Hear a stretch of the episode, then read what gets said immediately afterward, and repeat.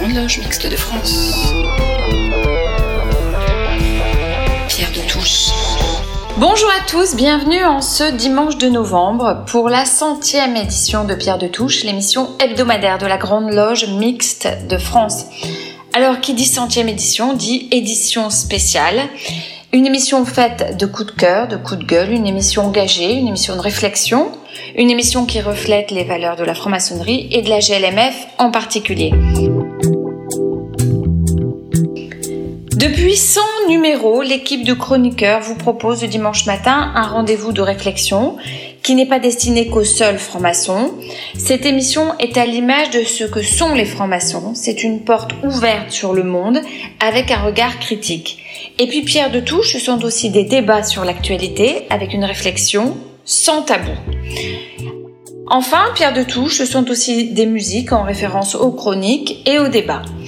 Alors, avant de débuter cette émission, je tiens à remercier Édouard Abran, passé grand maître de la GLMF, et Gilles Solière, président de Radio Delta, notre producteur et réalisateur, qui ont cru en ce pas de côté au début du confinement. Et merci à Christiane Vienne, grand maître de la GLMF depuis septembre 2021, qui nous permet de continuer l'aventure. Christiane Vienne a d'ailleurs été une des chroniqueuses hebdomadaires quand l'émission a été créée. Pour ces beaux moments et pour ceux à venir, merci encore et surtout merci à vous, les auditrices et les auditeurs. Vous nous donnez chaque dimanche l'envie de continuer. Pourquoi cette émission? Pourquoi cette aventure? Écoutons Christiane Vienne, grand maître de la GLMF, revenir sur ce projet un peu novateur dans le monde maçonnique. Bonjour à tous. Euh, ravi de vous retrouver, de vous retrouver tous, auditeurs fidèles, euh, chers amis, euh, tous ceux qui euh, nous sont des compagnons de route de Pierre de Touche. Vous vous en doutez, une centième émission, cela se fait, d'autant plus que nous n'avions jamais imaginé qu'un tel événement puisse se produire. Lorsque la pandémie de Covid-19 nous a éloignés les uns des autres, nous a privés de contact, l'idée a émergé dans l'esprit d'Édouard Abran, alors sérénissime grand maître de la Grande Loge Mixte de France, et de l'équipe de communication pilotée par Élise Ovar-Barat, de mettre sur pied une émission radio hebdomadaire le dimanche matin afin de maintenir le lien entre tous les francs-maçons de la Grande Loge Mixte de France, voire bien au-delà, vers tous ceux que la franc-maçonnerie intéresse. Euh, un peu comme, euh, disons, Radio Londres pendant la dernière guerre. À titre personnel, j'adore écouter les voix, les tonalités, les messages codés envoyés par Radio Londres et le jingle qui accompagnait. Ici Londres. Les Français parlent aux Français. C'est comme une Madeleine de Proust en mieux, un saut dans le passé. J'imagine les auditeurs penchés vers leur poste de radio, notant les messages, se réjouissant, se désolant parfois, attentifs et concentrés. Je n'en suis pas au point d'imaginer que nos auditeurs soient aussi attentifs, mais quand même, au moment où les rencontres étaient impossibles, nous voulions créer un pont, ouvrir un nouvel espace de communication. Nous pensions ainsi aider à traverser cette période de Covid et ensuite mettre fin à l'expérience. C'était sans compter la fidélité de nos auditeurs, le dynamisme des chroniqueurs et le professionnalisme d'Élise et de Gilles Solière de Radio Delta. Nous en arrivons donc maintenant à la centième émission. Pierre de Touche, ce sont des francs-maçons qui expriment leurs opinions sur des sujets de société, de philosophie, de valeurs, de situation internationale et de bien d'autres sujets. Nous ne sommes euh, pas un groupe de pression politique euh, ni une association de défense d'une cause particulière. Nos chroniqueurs réfléchissent en maçon aux évolutions du monde qui nous entoure, en toute liberté de parole, sans engager ni leur loge, ni la Grande Loge Mixte de France. Il arrive euh, que les auditeurs ne partagent pas les avis exprimés. Heureusement, euh, car euh, le prêt-à-penser n'est pas notre tasse de thé. Les interventions et les débats visent à amener une réflexion et constituent une pierre de plus dont chacun peut choisir de se servir ou pas à l'édifice que nous construisons collectivement. Tout le travail du franc-maçon consiste à rassembler ce qui est épars. L'émission Pierre de Touche constitue un outil de plus destiné à animer nos échanges, enrichir nos conceptions, sans essayer d'imposer l'ombre d'une pensée dogmatique. Comme il en est de tradition en franc-maçonnerie, nous ne parlons ni de politique ni de religion. Cela ne nous empêche pas de nous exprimer sur les valeurs que propagent les institutions politiques ou religieuses. Attachés au principe de laïcité, nous restons fidèles à notre devise liberté, égalité, fraternité. Cette belle aventure continue. Si certains d'entre vous se sentent l'âme d'une chroniqueuse ou d'un chroniqueur, ils sont très fraternellement invités à ne pas résister à leur envie et à nous rejoindre. Merci à toutes celles et à tous ceux qui ont contribué à l'aventure, à la rendre belle, aux chroniqueurs et aux auditeurs, car sans nos auditeurs, notre travail résonnerait dans le vide. Et maintenant, eh bien, en route vers de nouvelles aventures. Très belle émission du centième anniversaire. Bonne écoute, très heureux dimanche. À bientôt. Au revoir.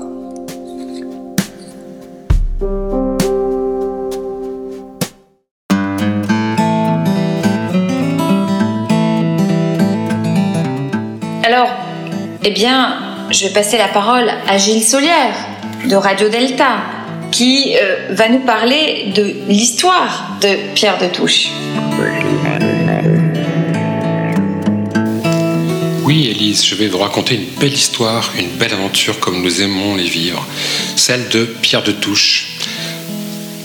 Ah, Radio Londres. Savez-vous, chère Christiane, que lorsque nous avons créé Radio Delta à Troyes à l'été 2016, nous avions choisi comme jingle celui de Radio Londres, la preuve en images sonores. Radio Delta, la radio qui rayonne entre les oreilles. Radio Delta, la radio. Si nous sommes très vite passés à notre choix, plus rock'n'roll, on va dire, l'esprit de résistance, l'esprit de liberté, d'émetteur à travers les ondes du web, de liberté de penser, cet esprit-là ne nous a jamais quittés. Et il nous anime toujours, aujourd'hui que nous sommes une bonne quarantaine à la radio. Aussi, en mars 2020, le ou la Covid venait d'écraser sa chape de plomb sur nos têtes, notre pays, voire le monde entier, lorsque je reçus un coup de fil en provenance de la Grande Loge Mixte de France, me parlait d'un projet de radio ou d'émission radio de l'obédience, ce n'était pas très clair, Passé les premiers instants de surprise, teintés quand même d'une légère excitation radiophonique, je fus saisi d'enthousiasme, tout occupé cependant que j'étais, avec mes petits camarades de radio, à travailler à modifier de fond en comble nos plans, outils, méthodes et procédures, afin que Radio Delta puisse continuer à fabriquer des émissions et émettre vers nos oreilles confinées, en dépit de l'impossibilité de physiquement se réunir. Mais il fallait aller vite, très vite, car l'idée de la Grande Loge Mixte de France, d'Édouard Abran, alors grand maître, et de Élise au Varbarat, était de proposer tout de suite aux membres de l'obédience un lien qui ne puisse s'arrêter aux limites imposées par le confinement, un rendez-vous régulier, un espace de partage, de réflexion radiophonique, alors que toutes les réunions et cérémonies diverses et variées, jusqu'à la vie de l'obédience, venaient d'être stoppées net. Très vite donc, nous nous mîmes d'accord pour proposer une émission hebdomadaire tous les dimanches matins à 11h, 11h qui devint un peu plus tard euh, 10h, une émission de deux heures comportant des chroniques sur des thématiques variées ainsi qu'un débat d'une heure sur un sujet d'actualité avec des invités francs-maçons ou pas. Une émission destinée aux membres de l'obédience mais aussi à toutes celles et tous ceux, maçonnes, maçons ou pas du tout, qui ressentiraient de l'intérêt pour cette initiative. Techniquement, chez Radio Delta, nous avions effectué un benchmark de tous les produits et services disponibles et avions retenu Zoom en mode pro pour continuer à produire nos émissions de débat. Zoom fut donc notre ami commun avec l'équipe de la GLMF et les nombreux invités des émissions. J'avoue que le challenge de produire une hebdomadaire m'avait paru bien courageux, voire téméraire et peu tenable sur la durée. Et je ne parle pas de macarons. Non pas vraiment techniquement, mais pour ce qui est de la conception et de la préparation des émissions. Choisir les chroniqueurs, les sujets, trouver les invités, obtenir leur accord, les réunir en Zoom, etc. Élise, à qui je m'en étais ouvert, m'avait assuré que cela ne lui poserait pas de problème, que le jeu en valait la chandelle, et puis que la pandémie et le confinement ne dureraient peut-être pas éternellement. Il est vrai que je ne connaissais pas du tout Élise avant toute cette aventure. Elle tint parole, l'équipe des chroniqueurs fut formidable, et nous voilà partis à l'aventure de la radio confinée. En fait, c'est la technique qui ne suivit pas au tout début. Shame on me. Je me souviens que lors des deux premières émissions, les deux premiers dimanches, les serveurs émetteurs sautèrent au bout de quelques minutes de diffusion. Gros, gros problème. Sueur froide. Mon équipe technique travailla jour et nuit pendant une semaine pour que la troisième émission soit diffusée sans problème. Ce fut le cas. Merci à Edouard et Elise de nous avoir fait confiance une troisième fois. Il fallait que ce soit la bonne, et ce fut la bonne. Ouf. Et depuis donc le 26 avril 2020, Radio Delta a possibilité d'émettre vers plus de 10 000 auditeurs simultanés sans exploser. Les émissions s'enchaînèrent à un rythme endiablé et Pierre de Touche trouva très vite sa place dans le paysage maçonnico-médiatique. Alors le confinement, le premier, puis le deuxième, etc., prirent fin. Et puis l'émission continua. Elle avait trouvé son équipe et son public. Et nous voilà deux ans et demi plus tard à fêter cette centième émission de Pierre de Touche. Alors je remercie encore une fois Édouard Abran pour cette super initiative anti-Covid, ô combien unique au sein du paysage obédientiel maçonnique. Élise Barat pour son engagement de tous les instants, sa lumière et tous ces mouvements de pure folie humaine que nous avons vécus avec ces 100 bulles de liberté qui font du bien aux oreilles chaque dimanche. Bravo à Élise, bravo à toutes les chroniqueuses et tous les chroniqueurs qui se sont succédés. Ce n'est pas vraiment évident d'écrire une chronique chaque semaine. Hein bravo à vous, vous êtes au top. Et puis, je remercie Christiane Vienne, nouveau grand maître, qui a su très intelligemment ancrer cette belle aventure web radiophonique dans une nouvelle durée, un nouveau rythme, avec une once de nouveauté, pour renouveler en douceur ce remarquable outil de liberté, de partage et diffusion de cette liberté qui nous est si chère, particulièrement à nous autres francs-maçonnes et francs-maçons, qui l'avons placé au premier rang de notre devise qui se confond avec celle de la République. Liberté, égalité, fraternité. Désormais, Pierre de Touche, c'est 30 émissions disponibles en podcast, que vous avez d'ailleurs téléchargé 75 000 fois. Pierre de Touche, c'est presque 250 invités qui ont participé au débat et que je vais maintenant vous énumérer. Non, je plaisante. Et ce n'est pas fini. J'arrête les chiffres, je vois qu'Élise me fait signe d'accélérer.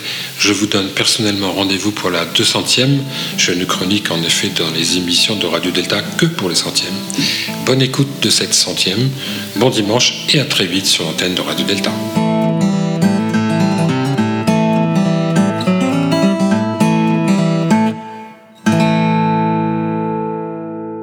Vous le savez, la GLMF a 40 ans cette année. De nombreux événements sont organisés à cette occasion. Jacques Jedi nous présente les prochains rendez-vous. Une chronique qui sera suivie par les Montagnes Roses de la chanteuse Rose. La GLMF s'associe chaque année à la campagne Octobre Rose. Nous n'avions pas eu l'occasion de le rappeler ici en octobre. Rappelons qu'Octobre Rose a pour objet de sensibiliser les femmes euh, à la détection du cancer du sein. 40 ans Bonjour à toutes et à tous. Au programme du mois de décembre dans le cadre de nos 40 ans. Le 10 décembre à Lorient, organisé par la loge Les Évergettes, à 10h au temple Voltaire, il y aura une tenue blanche avec invitation de profanes.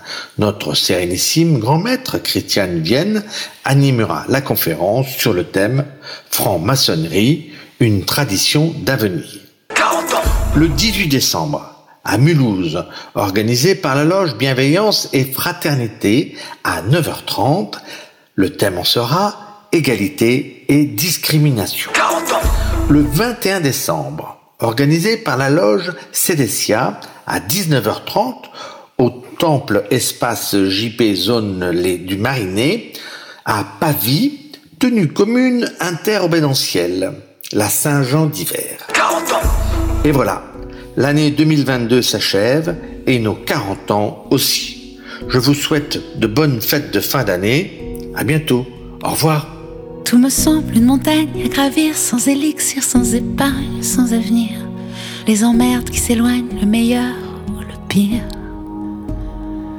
Tout me semble un sommet à atteindre, des trop des pas assez à étreindre. Des regrets pour me plaindre, des remords pour pleurer. Je ne sais plus quoi penser. J'ai connu le vertige, le destin qui s'écrase au voltige et sans fin.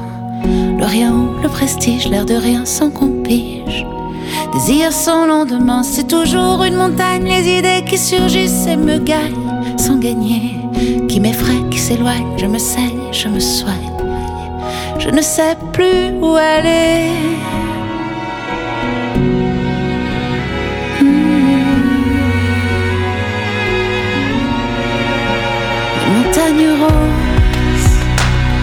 Des hauts qui font des bas, des bas de trop sèches au col rose. L'assaut et le combat baisse les bras trop tôt, j'abandonne une chose. Je donne pas cher de ma peau, à peine morte déjà éclose. J'ai surmonté la guerre dans mon cœur et la peur dans mes nerfs, à la sueur de l'ardeur de mes vers à l'envers, le bonheur. Je n'en connais plus l'odeur, j'ai combattu l'enfer, les démons qui me collent, qui me serrent au talon. Sous le front, les prières d'une mère sans religion, qui ne sait plus comment faire.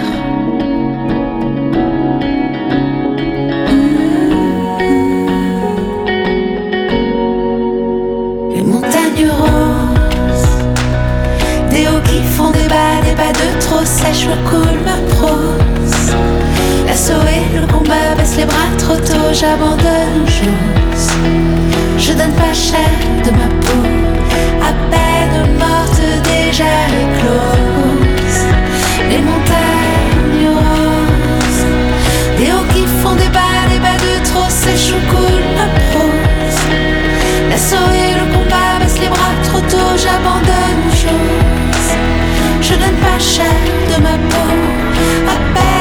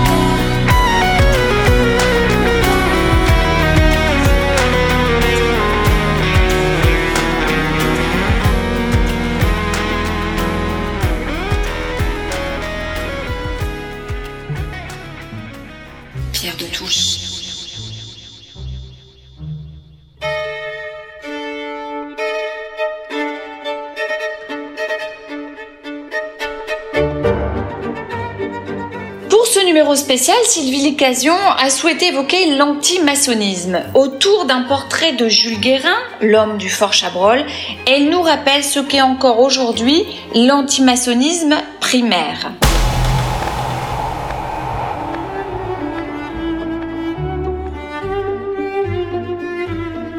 Pour cette centième émission de Pierre de Touche, j'ai envie de pousser un grand coup de gueule contre l'antimaçonnisme primaire.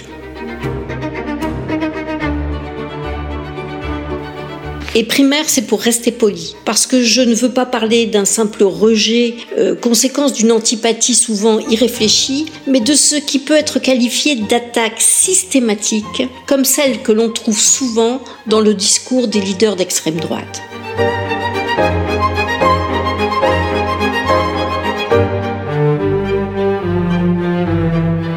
Et dans ce style, j'ai en magasin un beau spécimen de l'antimaçonnisme primaire dans tout ce qu'il y a de plus haineux. Il s'appelle Jules Guérin. Il est né en 1860. C'est un journaliste français, directeur de l'hebdomadaire L'Anti-Juif. Oui, malheureusement, antimaçonnisme rime très fréquemment avec racisme, antisémitisme et xénophobie. La France de l'époque se passionne pour l'affaire Dreyfus. Contre le Grand Orient de France, Jules Guérin fonde la Ligue antimaçonnique et antisémite du Grand Occident de France. Le jeu de mots pourrait faire sourire si cette ligue n'était pas issue de la Ligue antisémitique de France, fondée en juin 1896, qui fut particulièrement active et virulente au moment de l'affaire Dreyfus. Jules Guérin est soutenu dans son entreprise par le duc d'Orléans, prétendant au trône et exilé depuis la loi de 1886. Les deux s'associent à Paul Déroulède et profitent de l'enterrement de Félix Faure pour organiser un coup d'État. L'un pense remonter sur le trône, l'autre répandre sa haine antisémite et antimaçonnique, et le troisième sauver l'honneur des boulangistes un bel amalgame, comme l'extrémisme sait l'exploiter, et une telle animosité entre eux que l'entreprise était vouée à l'échec avant de débuter. C'est l'affaire du Fort Chabrol qui commence. Au sortir de ce coup d'État raté, Jules Guérin se réfugie avec quelques militants au 51 de la rue Chabrol à Paris, l'immeuble qui abritait le Grand Occident de France et qui fut assiégé par la police. Le gouvernement de Waldeck-Rousseau ne voulant pas attiser le climat de révolte qui grondait dans Paris, attendit patiemment que le fruit tombe et il tomba lamentablement 38 jours plus tard. Jules Guérin fut condamné à 10 ans de prison commué en bannissement. Il continua malgré tout à militer contre les maçons et les juifs. Il décède en 1910 et il est enterré au cimetière de Montmartre dans l'indifférence la plus totale. Sa tombe est restée sans nom pendant 80 ans. Et c'est là que continue ma colère. En 1994, des nostalgiques du complot judéo-maçonnique créent une association à sa mémoire. Elle a pour but de restaurer sa tombe et ses écrits. Ils ne mettront qu'une seule épitaphe à sa gloire, Fort Chabrol. Comme à l'image de Jules Guérin, l'antimaçonnisme est le combat d'ignorants poussé à son extrême. Le secret maçonnique continue de laisser libre cours aux fantasmes. Cet antimaçonnisme mélange tout. Il a le don de faire un amalgame de la religion, la politique et la loi. Comment devoir encore expliquer aujourd'hui que les francs-maçons ne cachent aucune perversité morale et que la franc-maçonnerie n'est pas un instrument contre les États, contre les églises, ni les relais de la politique des États-Unis ou d'Israël? Ces explications simplistes et trop souvent délirantes, sont le mode de pensée favori des esprits enclins au complotisme. L'antimaçonnisme n'est pas l'affaire d'une époque, c'est une présence de tous les instants. Il suffit d'aller jeter un œil sur le site de l'Observatoire du conspirationnisme pour voir que la franc-maçonnerie y figure encore ce matin en bonne place. Alors, comment faire comprendre à tous ces anti-francs-maçons idiots qu'ils se trompent? Les francs-maçons ne sont ni haineux, ni violents, ce sont des gens comme tout le monde qui ne demandent qu'à s'améliorer. à celui qui se présente à l'initiation, on ne requiert qu'une qualité, celle de privilégier la liberté de penser et la tolérance sur toutes les autres valeurs.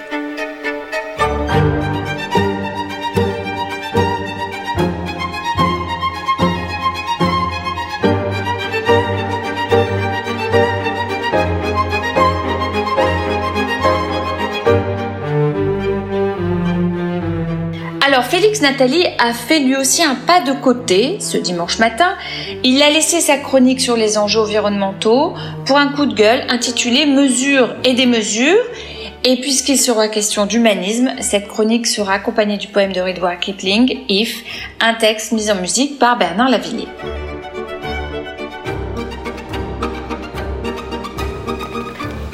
Selon Larousse, la démesure se traduit par l'exagération ou l'outrance dans les propos, les sentiments, les attitudes, les actes et les décisions.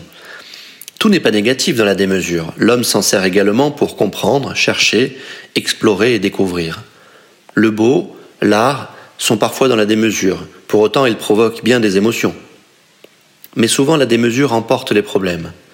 L'envie de s'étendre sur le champ euh, qui n'appartient pas au voisin, le profit illimité jusqu'à nier l'existence de l'autre, s'imposer et contraindre l'autre jusqu'à le réduire, exterminer les populations pour des raisons culturelles, idéologiques ou religieuses, ramener l'équilibre par la terreur atomique en détruisant des millions de personnes pour assurer la paix, chercher à devenir immortel sans comprendre que la Terre ne pourra pas tous nous porter, ce que les Grecs appelaient hubris, et à quoi ils opposaient la tempérance, la modération, bref, la mesure. La mesure, c'est ce qui permet la vie en société grâce à notre discernement, par l'attention que l'on porte à ce que représente l'autre. La vie en société peut offrir à chacun l'égalité et le plein exercice de sa liberté. Passer d'un soi individuel à un soi partie d'un tout. Acquérir sa liberté en devenant un citoyen, un membre de la cité. Comprendre alors que sa liberté dépend de celle du tout. Ce que l'autre peut être pour soi et ce que l'on peut être pour l'autre. La démocratie, la République, l'expression commune du peuple sont les bons moyens d'y parvenir. La République. On pensait qu'elle pouvait nous préserver de la démesure. Mais même ce système a ses limites. La démocratie même ne nous protège pas des outrances, car ici vient un personnage érudit qui manie l'histoire avec une vérité tout élastique. Là arrive un hérité plutocrate, inondant le peuple de ses dollars. Ici, surgit une femme charismatique, et tous ont la capacité de convaincre une partie de la foule. Aujourd'hui, la démesure se joue de la démocratie.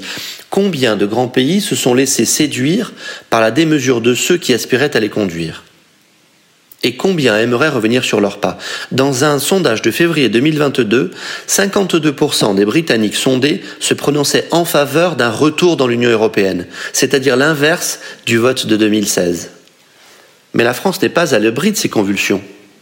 Notre pourtant vieux et expérimenté pays, la France, mère d'une forme de sagesse et d'éclairement, la France, aujourd'hui même à l'Assemblée nationale, le berceau de sa démocratie, voit véhiculer des idées folles et exclusives qui réfutent l'idée de l'accueil de ceux qui ont fui la guerre. C'est le moment de nous en rappeler. Euh, les propos de Winston Churchill qui disait que la démocratie est un mauvais système, mais c'est le moins mauvais de tous les systèmes. Nous aurions tous aimé que Francis Fukuyama ait raison lorsqu'il disait à la fin des années 80 que la guerre est désormais improbable. Mais c'était sans compter sur la démesure de l'homme, sur sa capacité à écrire l'histoire sans le sens de la mesure. Alors qu'il est possible de faire cohabiter la religion et l'organisation d'un pays, certains dirigeants n'y cèdent pas. Nous avons dans cette émission et à plusieurs reprises parler de ce qu'il se déroule en Iran aujourd'hui. Et l'Afghanistan évoluera-t-il dans les prochaines années comme l'Iran, dont la population est arrivée à un point de bascule?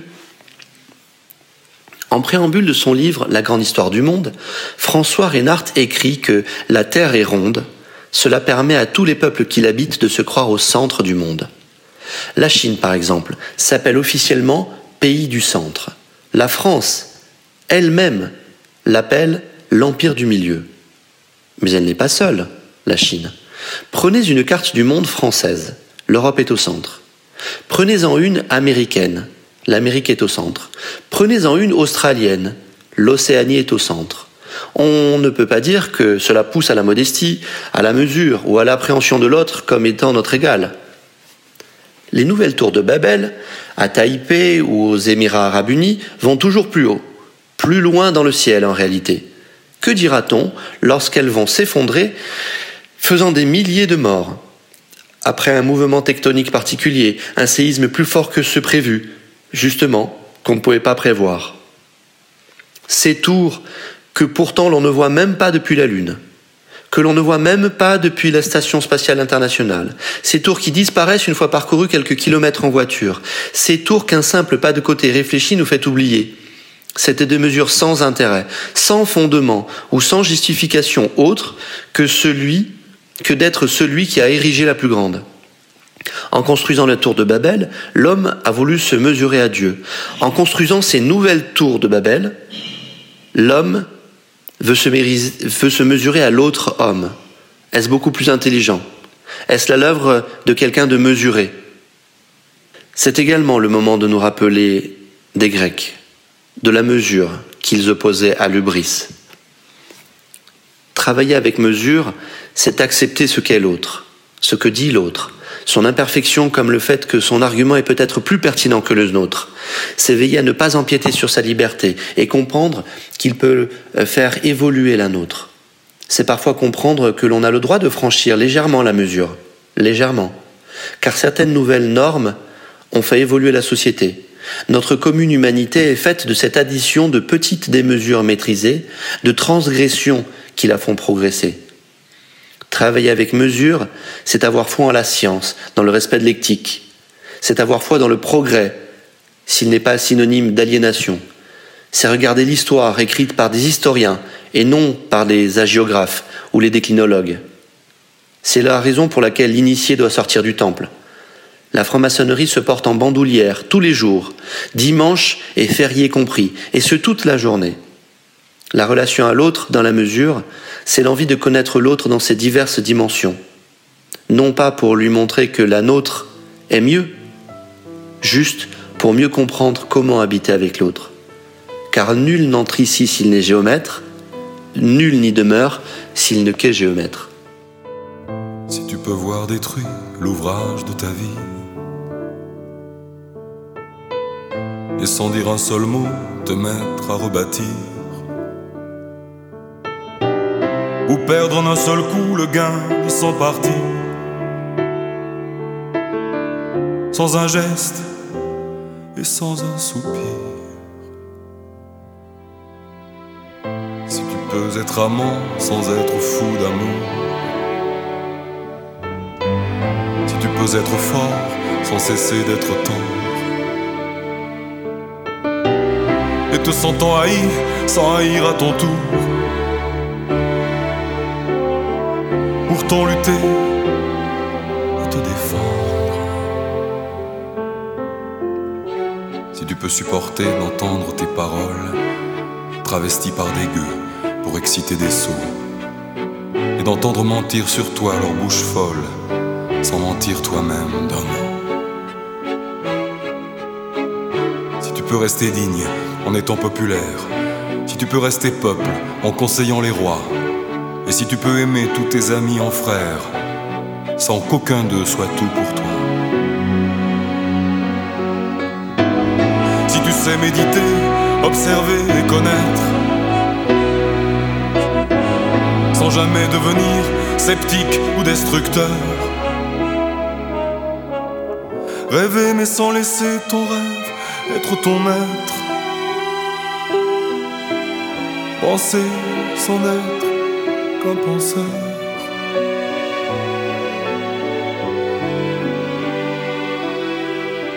Si tu peux être dur sans jamais être en rage. Si tu peux être brave et jamais imprudent. Si tu sais être bon, si tu sais être sage, sans être moral ni pédant.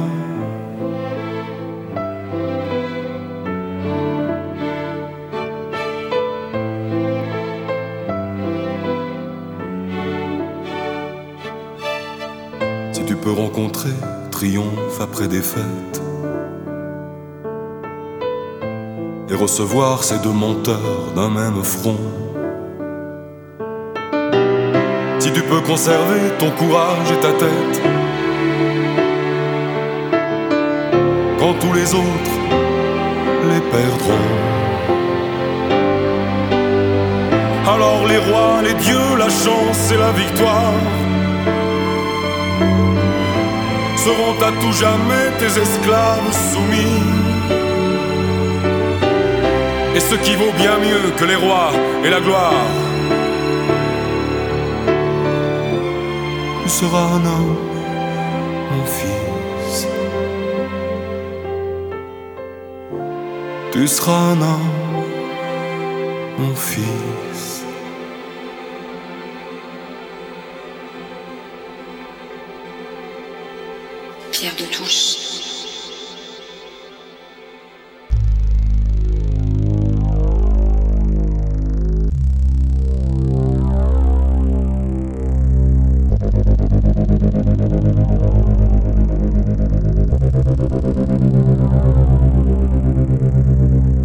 Parlons souvent d'écologie et de développement durable dans cette émission, outre les débats que nous avons organisés autour de l'environnement, outre la chronique hebdomadaire, mais force est de constater que l'écologie est devenue pour certains un dogme. D'ailleurs, Jérôme Fouquet l'expliquait très bien dans l'archipel français.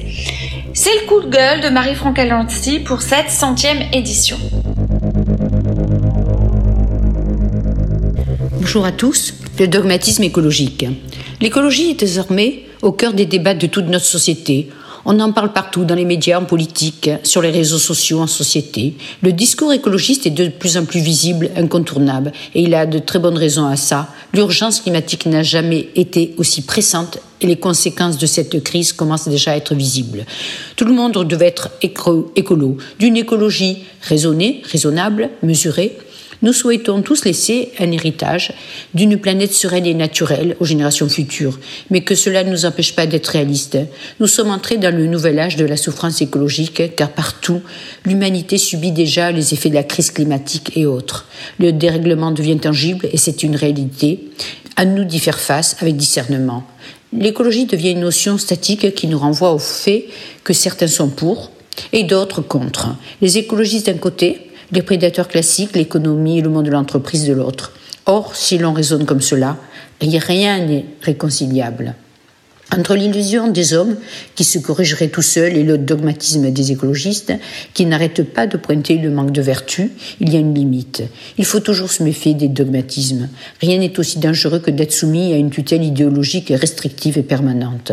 Surtout à une époque incroyable où pour la première fois le monde politique international et les sociétés se remettent en cause et prennent acte de l'urgence d'agir ensemble. Le nucléaire, l'agriculture, les énergies, la biodiversité, les transports publics, le logement, l'environnement, le climat, les modes de consommation. Des positions extrêmes sont parfois prises sans caution des milieux scientifiques, mais uniquement des politiques. Des positions bien sûr parfois aussi bien nécessaires et justifiées. Certains leur reprochent un pragmatisme et risquent de retour en arrière de notre société, voire une décroissance. Et puis il y a ce rapport très ambigu d'une partie des écologistes à la technologie et au progrès technique. Toutefois, la technologie n'est pas par principe mauvaise pour l'environnement. Une grande partie de nos impacts environnementaux sont liés à des progrès technologiques. Le problème, c'est que la pensée écologiste tend bien souvent à s'opposer par principe à tout ce qui ressemble de près ou de loin à une solution technologique. Et à vrai dire, c'est une position qui pourrait se comprendre. La technologie a parfois des effets néfastes, hein, avec des effets rebonds ou des coûts écologiques cachés. Mais avant de refuser, encore faut-il que ces effets, ces coûts soient identifiés, débattus et quantifiés. Allons au fond des expertises, des sujets complexes, sans aucun tabou, de façon démocratique et transparente. Ainsi, on finit même par entrer dans une confusion permanente. On mélange tout, on confond les problèmes, en divisant, en opposant, on entretient des peurs. Résultat, le monde écologiste, par son dogmatisme, devient parfois clivant, au moins par association. On a l'impression que son objectif n'est plus seulement l'intérêt général lié à la protection des écosystèmes, mais le service d'une idéologie dont on n'identifie plus très bien à qui elle profite et qui a raison. Les États seront jugés sur leur participation ou pas à la question écologique. L'écologie serait une nouvelle pensée du monde qui dépasserait les clivages. Oui, il y a des grandes pensées dans le monde qui peuvent surgir, mais n'existe-t-il pas en ce moment un certain carriérisme politique écolo? D'ailleurs, certains chroniqueurs, médias, presse, certains électeurs dénoncent cet opportunisme clivant.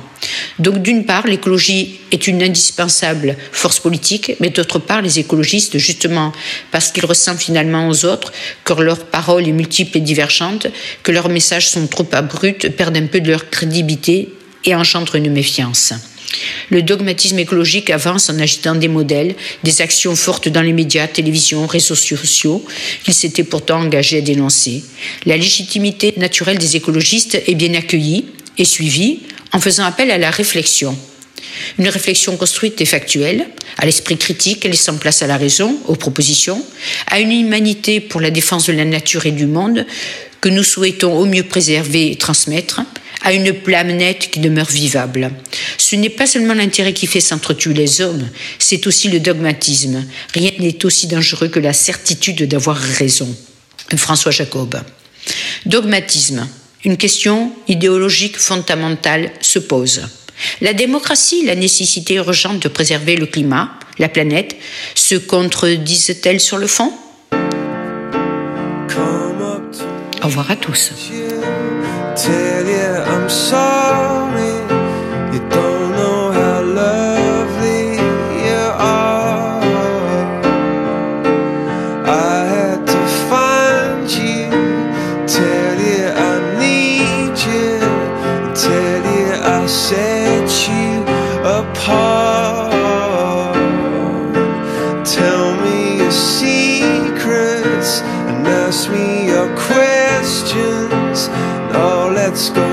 back to the start.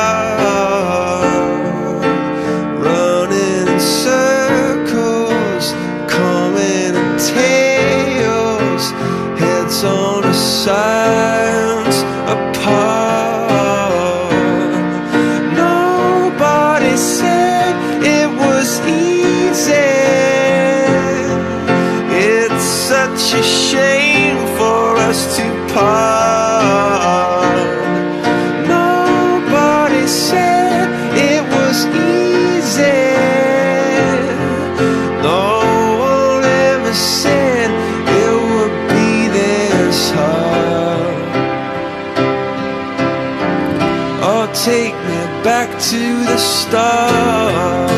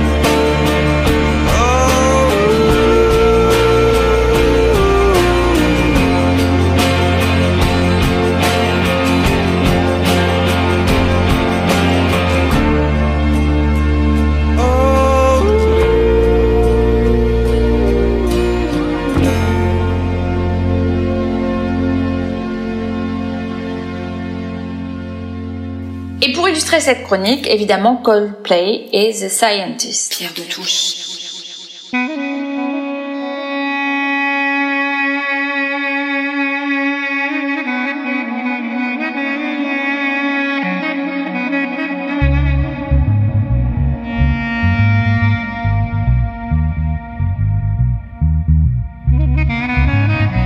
Pour continuer dans la même veine, un cri, celui de Claire Donzel sur les mots-là, avec eux, on n'est jamais déçu, comme elle le dit si bien, une chronique un peu virulente, mais il le mérite bien.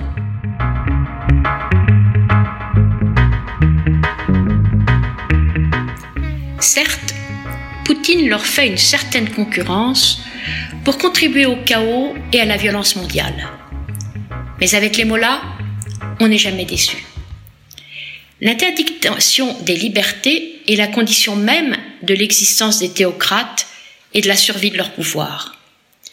Le sauvegarder nécessite de réprimer toute tentative d'émancipation, de liberté d'expression, voire tout simplement de plaisir à vivre.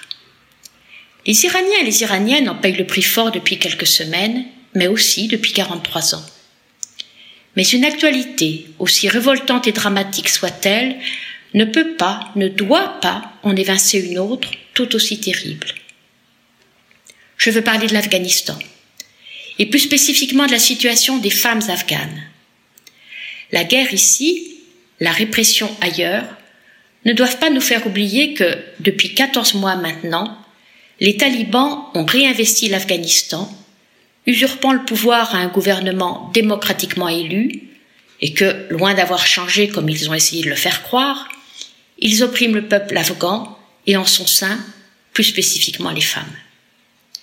Les théocrates ne supportent pas les femmes, car en fait, elles leur rappellent leurs désirs, et c'est leur propre désir qu'ils ne supportent pas. C'est alors tellement facile de l'attribuer aux femmes. Et les gars, une petite psychanalyse, ça vous dirait pas? Trêve de plaisanterie, ce pays est entre leurs mains au bord de la destruction, de la famine, de la déchéance tant économique qu'humaine, alors qu'entre 2002 et 2021, le pays avait connu enfin une période de paix. La vie avait repris, les institutions avaient été remises en place, certes imparfaitement, les filles avaient retrouvé le chemin de l'école et de l'université, les femmes la possibilité de travailler, hommes et femmes celle de vivre tout simplement. La communauté internationale, pas trop fière quand même de sa lâcheté, de son lâchage de ce pays en reconstruction, a quand même compris qu'on ne peut pas faire confiance à ces fous de Dieu, à leurs milices islamistes, fondamentalistes et terroristes, qui se sont emparés du pouvoir par la force et la barbarie. Elle ne les reconnaît ni ne les soutient, c'est déjà ça. Sauf que de bonnes âmes, l'enfer, même islamiste, est pavé de bonnes intentions, jouent aux idiots utiles en faisant mine de s'apitoyer sur la catastrophe annoncée et sollicitent la clémence pour que des financements retrouvent le chemin de l'Afghanistan. Comme si on pouvait faire confiance à ces voyous, gangrénés par le trafic de l'opium, en plus que d'être les soi-disant vecteurs d'un dieu vengeur, pour faire ruisseler sur le peuple afghan, nécessiteux, la moindre manne internationale. Comme si des types aux valeurs archaïques et à la misogynie maladive, qui censurent l'accès des filles à l'éducation, pouvaient éprouver la moindre compassion ou pitié pour leur peuple affamé. Qui peut croire que les talibans redistribueraient cet argent à la population? Écrit Shukriya Haïdar, fondatrice et présidente de l'association Negar, soutien aux femmes d'Afghanistan. Qui peut penser qu'ils ne détourneraient pas toute l'aide pour leurs combattants? Leur non-reconnaissance par la communauté internationale est le seul espoir qui reste au peuple afghan. Celui qui voit ses filles, parfois âgées de 9 ans, mariées de force à des miliciens talibans. Ces garçons enrôlés et façonnés pour devenir des suicideurs susceptibles de gagner leur paradis sur terre. Nous nous devons, femmes et hommes épris de justice et d'humanisme, de soutenir la résistance afghane, de ne pas l'oublier au profit, certes louable, d'autres peuples en souffrance.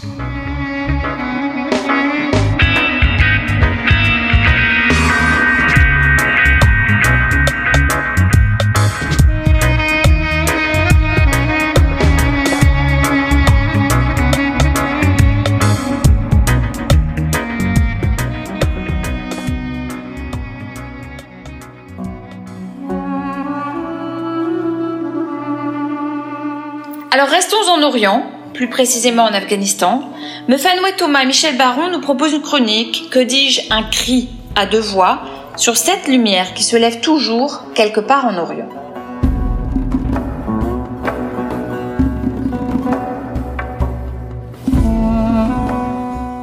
La lumière se lève toujours quelque part à l'Orient. Vous savez, Pascal nous pose la question, qu'est-ce que l'homme dans la nature? Un néant à l'égard de l'infini? Un tout à l'égard du néant? Ou un milieu entre rien et tout? Bah, Nous pourrions faire le parallèle avec les civilisations.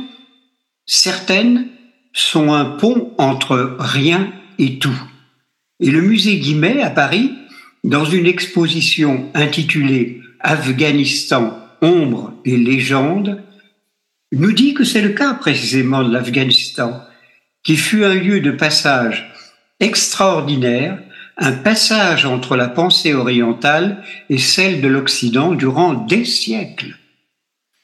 Toutes les missions archéologiques françaises le confirmeront par la richesse de leurs découvertes. Durant des années, des liens diplomatiques importants existèrent entre la France et l'Afghanistan. Par exemple, en janvier 1928, le roi Amanullah Khan et la reine Soraya furent reçus à Paris. Mais avant cette visite officielle et jusqu'à nos jours, malgré les difficultés politiques que nous connaissons, les missions archéologiques françaises furent toujours présentes sur le terrain et l'exposition nous présente les résultats des fouilles sur de nombreux lieux de ce pays. De l'Afghanistan, euh, avouons euh, qu'une image beaucoup plus banale nous reste en tête, celle du fameux roman de Rudyard Kipling, L'homme qui voulut être roi, cité dans l'exposition d'ailleurs, avec ses deux tristes héros, francs-maçons et limite voyous, en route pour le Kafiristan, le pays des païens, ça veut dire, afin de se tailler un empire. Celui qui reviendra, le roi très provisoire de ce pays, il va y laisser sa tête, au deux sens du terme d'ailleurs. Cela nous montrerait que le maçon qui est immodeste et qui utilise son prochain à des fins personnelles est toujours puni. Gentil moral de notre frère Kipling. Hélas, ça ne se passe pas souvent exactement comme ça. Mais une autre réalité philosophique plus sérieuse s'impose à nous. Après l'expédition d'Alexandre le Grand aux Indes, de nombreux royaumes verront le jour au nord, précisément dans la zone où se trouve l'Afghanistan contemporain.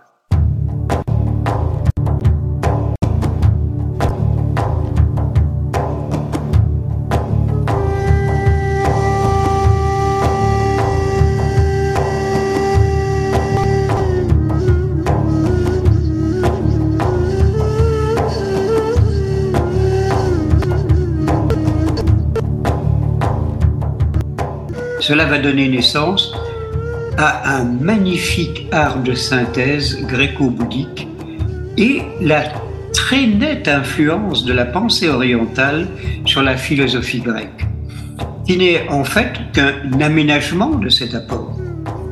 Nous le constatons nettement chez les présocratiques et même chez Platon.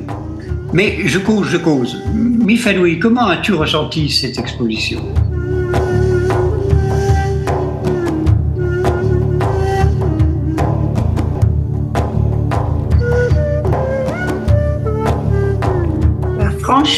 Je trouve ta vision de l'Afghanistan un peu trop idéalisée, littéraire, philosophique et artistique. J'en ai une autre approche. En visitant l'exposition, j'étais frappée par l'importance dans la statuaire et la peinture de la présence très importante du féminin dans la période de l'art gréco-bouddhique du Gandhara les bodhisattvas, les apsaras, ces fameuses danseuses divines, et les fresques dans les temples redécouverts par les missions archéologiques, Tout ça nous montre une étonnante présence des femmes, allant de l'érotisme à la plus haute spiritualité. Puis, nous nous apercevons, en visitant l'expo, qu'une véritable chape de plomb s'est abattue sur ce pays, réduisant les femmes à de simples reproductrices condamnées au silence de la burqa. La non-représentation du corps amènera la destruction de l'art intérieur jusqu'à nos jours. Le dynamitage des Bouddhas de Bamiyan en est une illustration parfaite.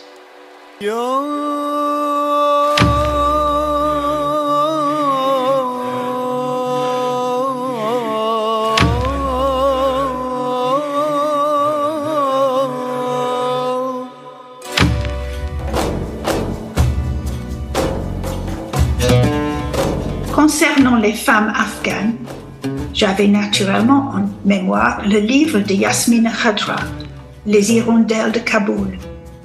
Mais je suis tombée plus récemment sur la fabuleuse anthologie de la poésie des femmes afghanes contemporaines réalisée par Leili Anwar intitulée Le cri des femmes afghanes, où l'on voit la révolte qui couvre sous le voile et où la poésie devient un cri de révolte et un appel à une sensualité interdite. Je ne peux pas résister à citer la révolte de l'une d'entre elles, Parvin Pejvak, quand elle écrit La nuit, les étoiles brûlent de douleur avec nous. La nuit, les nuages pleurent de chagrin avec nous. La nuit, les feuilles tremblent de peur avec nous. La nuit, les vents soufflent de rage avec nous. Et nous, dans les ténèbres de ces nuits, débordant de cris sans voix, avec la torche de nos prières, c'est l'aube que nous attendons.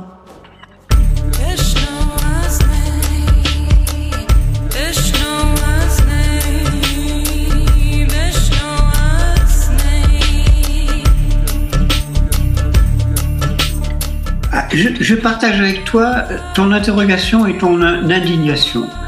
Euh, d'autant qu'il est surprenant que ce peuple guerrier, fier de son indépendance, vainqueur des Britanniques, des Soviétiques et des Américains, dans l'histoire, se soit fourvoyé dans, la pire des régressions religieuses.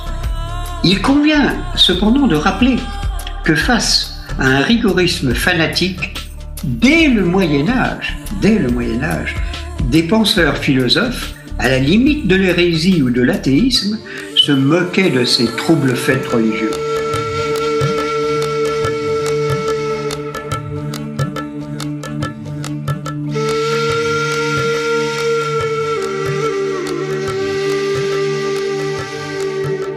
Ainsi, le grand poète persan Omar Khayyam, qui eut une grande influence sur la vie intellectuelle en Afghanistan, écrivait dans un livre qui s'appelle Vivre de soi bonheur, gardons-nous bien des leçons qu'aux écoles on professe, plus sagement, caressant les boucles de nos maîtresses, et sachant qu'un jour le temps fera couler notre sang, versons celui du flacon dans la coupe de l'ivresse. Ou encore, pire, honore les esprits forts, si tu le peux hardiment, et jette par-dessus bord prière et ramadan.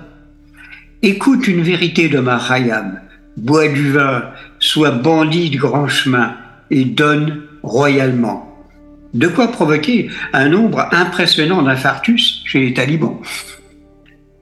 De ce que cette exposition m'inspire aussi, c'est qu'un peuple héritier d'une telle culture, amoureux de la poésie, des fleurs, de son indépendance, et il faut le dire aussi, sais, Kalachnikov euh, retrouvera sa liberté de penser et d'accès au plaisir et retrouvera aussi une vie apaisée, tel le sourire des Bouddhas gréco-bouddhiques de Gandhara.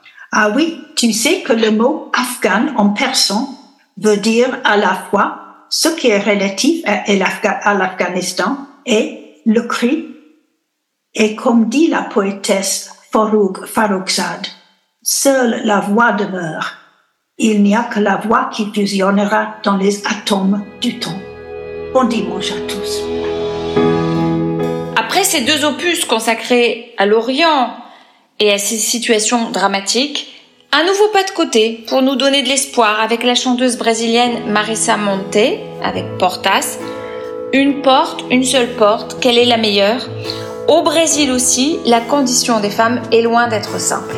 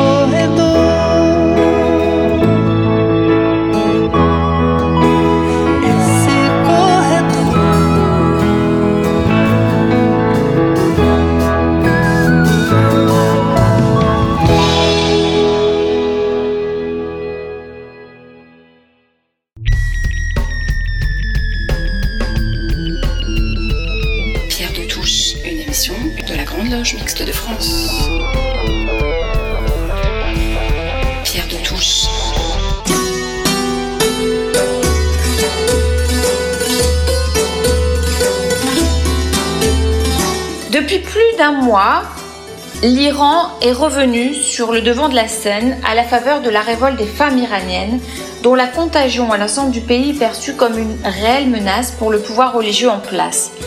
Comment avoir 20 ans au pays des ayatollahs? Une nouvelle révolution est-elle en train de naître? Alain Bordonis tente aujourd'hui d'y répondre à travers sa chronique Iran, l'impossible lumière.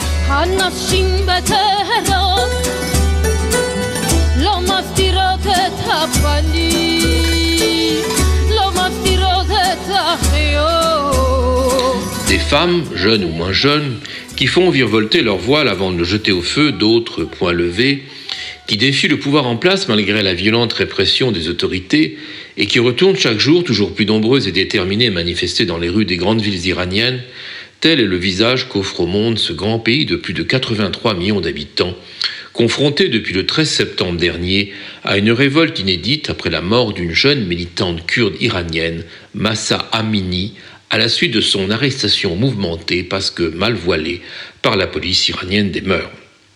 Au-delà de cet événement, pas vraiment nouveau au sein de cette théocratie totalitaire, qu'est-ce que cela nous dit de l'état d'un pouvoir face à une contestation émanant des femmes, mais pas que? Première mesure imposée en mars 1979 lors du retour de l'imam Khomeini et de la création de la République islamique d'Iran, le port obligatoire du voile est-il aujourd'hui de nature à faire vaciller, tel un boomerang, le régime par le fait des jeunes générations? Ou comment sortir d'une révolution religieuse? Essayons de comprendre en quelques minutes. Chacun croit connaître l'Iran, aux confins de l'Europe et qui appartient pourtant à l'Asie de l'Ouest. Ancienne Perse, c'est l'un des plus anciens berceaux civilisationnels du monde et l'un des plus vastes empires ayant existé. Islamisé au 7e siècle, à la faveur de la conquête arabo-musulmane, mais jamais arabisé, il est unifié au 15e par les dynasties des Séfévides, qui font à l'heure de la religion chiite la religion officielle. Si la révolution constitutionnelle persane le dote dès le début du XXe siècle d'un parlement, le pays va ensuite être soumis à des périodes d'incessante instabilité, de lutte d'influence de la part de puissances coloniales étrangères, dès lors que l'on y découvre d'importantes richesses pétrolières. Malgré un authentique développement économique, le pays tente à s'isoler et le pouvoir religieux déjà puissant finit par s'imposer avec le départ du Shah Reza Pahlavi en 1979.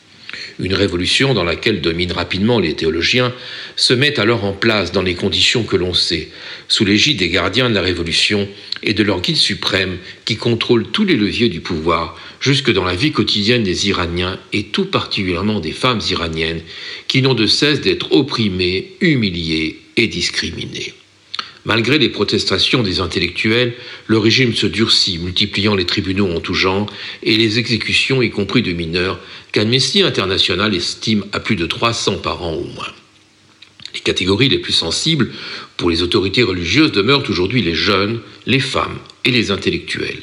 La jeune génération, qui est à l'origine du mouvement actuel, vit une véritable crise morale couvant dans l'ensemble de la société iranienne en l'absence de perspectives et dans un contexte de chômage croissant. La contestation va aujourd'hui bien au-delà des habituelles revendications économiques et sociales pour atteindre l'essentiel, la liberté, que traduit fort bien le formidable slogan scandé par les manifestants Femme, vie, liberté.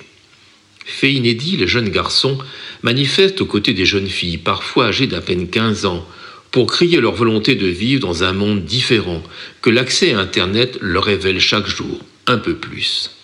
Malgré les 14 000 arrestations et les 300 morts, estime-t-on, le mouvement ne semble nullement faiblir, toutes les générations manifestant au coude à coude la rage au cœur. Libérés du patriarcat, les jeunes ne revendiquent pas seulement de nouveaux droits comme l'ont fait avant eux leurs aînés, mais le fait d'exister hors d'un cadre qui leur est imposé, dicté. En fait, le débat démocratique s'est depuis quelques années déjà déplacé sur la toile, les innombrables blocs qui fleurissent voient les jeunes s'enhardir et défier le pouvoir sous l'œil du reste du monde. Des philosophes iraniens tels que Abdelhakim Sorouche en viennent même à prôner une approche critique de l'islam, considérant que la religion doit rester dans le domaine du sacré sans s'immiscer dans la vie des individus et dans le fonctionnement institutionnel du pays. Est-ce là encore une autre révolution à venir? Où est mon vote? clamaient il y a quelques années les manifestants nous sommes désormais dans une toute autre dimension, celle de la prise de conscience de les libertés qui appartient à chaque individu, celle de penser par lui-même et pour lui-même, de pouvoir choisir sa vie, bref de devenir ce qu'il est, un homme et une femme libre et de bonne mœur, dirions-nous. Victor Hugo ne nous rappelle-t-il pas combien il n'est point de bonheur sans liberté, ni de liberté sans courage? Du courage, les jeunes iraniennes et iraniens n'en manquent assurément pas et forçons-nous, par notre soutien, de leur apporter la lumière qui nous est si chère et de vraies raisons d'espérer. J'ai dit. برای توی کوچه رخصیدن برای ترسیدن به وقت بوسیدن برای خواهرم خواهرت خواهرامون برای تغییر مغزها که پوسیدن برای شرمندگی برای بیپولی برای حسرت یک زندگی معمولی برای کودک زبال گرد و آرزوهاش برای این اقتصاد دستوری برای این هوای آلوده برای ولی و درختای فرسوده برای پیروز و احتمال انقرازش برای سگهای بیگناه ممنوعه برای گریه های بیوقفه برای تصویر تکرار این لحظه برای چهره ای که میخنده برای دانش آموزا برای آینده برای بهشت اجباری برای نخبه های زندانی برای کودکان افغانی برای این همه برای غیر تکراری برای این همه شعارهای تو خالی برای آوار خونه های پوشالی برای احساس آرامش برای خورشید پس از شبای طولانی. برای غرصای حساب و بیخوابی برای مرد میهن آبادی برای دختری که آرزو داشت پسر بود برای زن زندگی آزادی.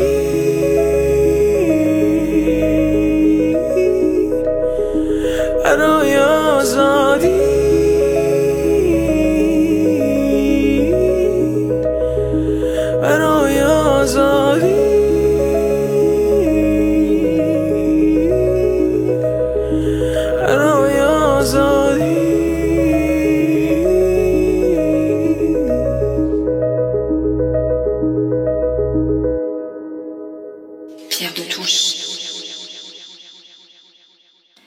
Chronique était illustrée par Baraye de Shervin Ajipour, le chant des jeunes iraniens pour montrer leur opposition au régime. Igor Salomon a choisi quant à lui de nous parler d'universalisme. L'être depuis le 22e siècle par le professeur Chebabowski, le combat des universels, revient sur quelques tendances qui vont à l'encontre de ce principe auquel les francs-maçons sont attachés.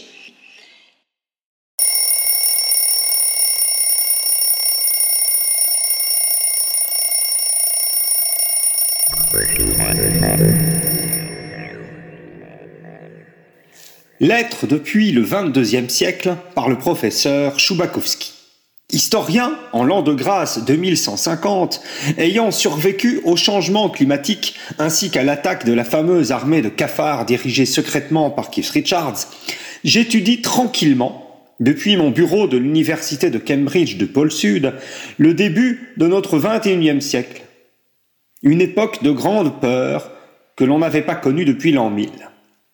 Lisant la presse de l'époque, faisant l'effort de me plonger dans les archives politiques numérisées par une armée de robots administrateurs parlementaires pour comprendre et non juger, comme l'enseignait jadis le regretté Marc Bloch, dans quel univers de sens et de croyances respiraient nos ancêtres, je fus surpris de constater qu'ils avaient bizarrement ôté leurs habits d'individus libres pour devenir adeptes de tout un tas de sectes qu'ils avaient abandonné toute forme de complexité, tout cet héritage lumineux pour être vegan, viandard, hétéro ou pas, masculiniste, conducteur de voiture ou de scooter, cycliste, chasseur, marcheur, urbain, campagnard, homme, femme ou pas, buveur d'alcool ou de soda, membre actif des lieux de culte en tout genre, adepte de la collapsologie ou du gaz de schiste, républicain, trumpiste et pour finir, embarqué dans la lutte millénaire contre ces nouvelles menaces fantômes qu'étaient l'androcène pour certains ou la féminisation du monde pour d'autres.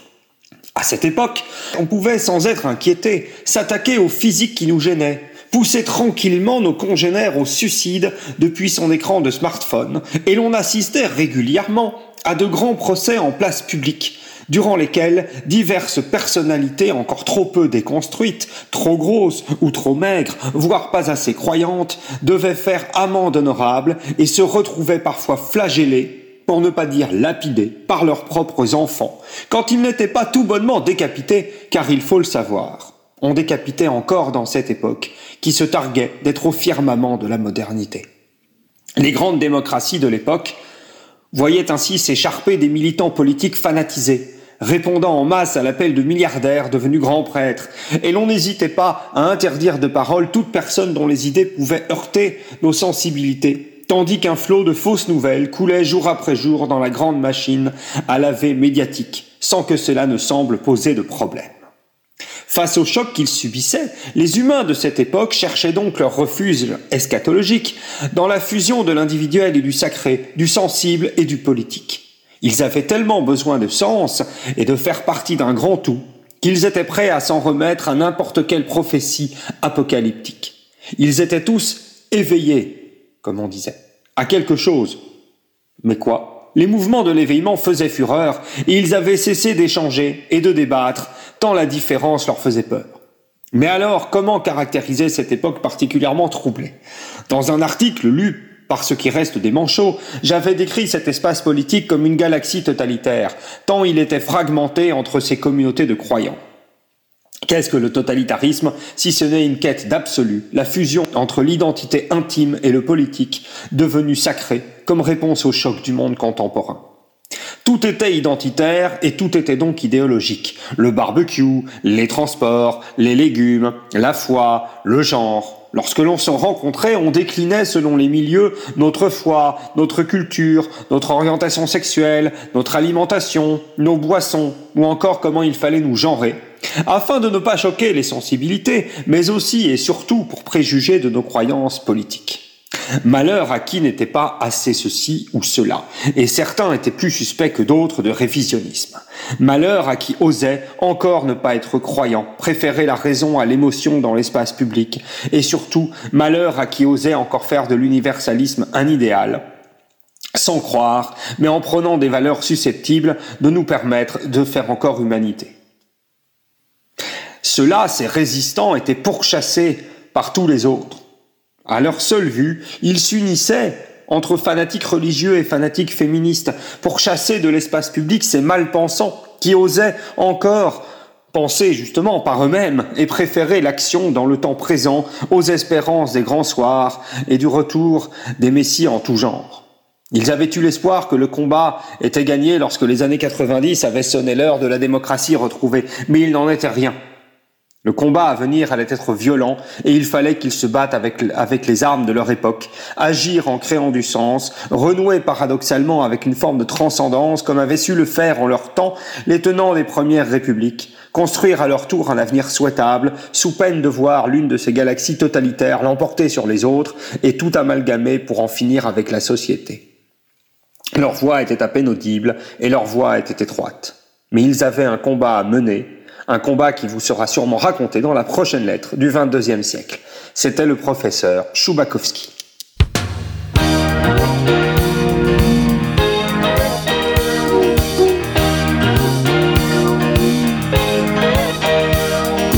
Ne dites pas que ce garçon était fou. Il ne vivait pas comme les autres, c'est tout. Et pour quelle raison étrange Les gens qui ne sont pas comme nous, ça nous dérange. Ne dites pas que ce garçon valait rien. Il avait choisi un autre chemin. Et pour quelle raison étrange Les gens qui pensent autrement, ça nous dérange. Ça nous dérange. Il jouait du piano debout. C'est peut-être un détail pour Ça veut dire qu'il était libre, heureux d'être là malgré tout. Jouait du piano debout quand les trouillards sont à genoux et les soldats au garde à vous. Simplement sur ses deux pieds, il voulait être lui, vous comprenez.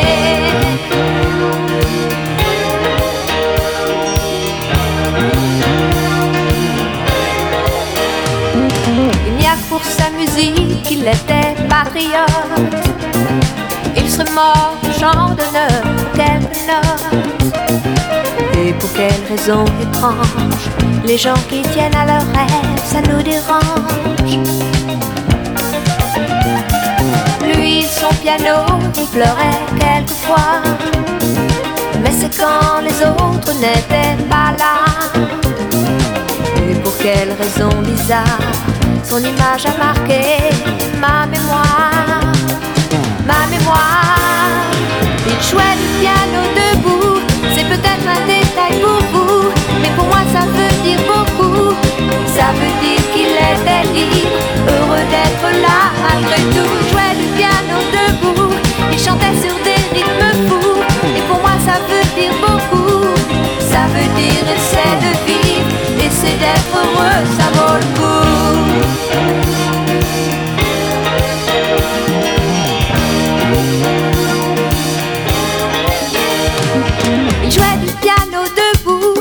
peut-être un détail pour vous Mais pour moi ça veut dire beaucoup. Ça veut dire qu'il était libre Heureux d'être là malgré tout. Il jouait du piano debout Quand les trouillards sont à genoux Et les soldats au garde à vous. Simplement sur ses deux pieds Il voulait être lui, vous comprenez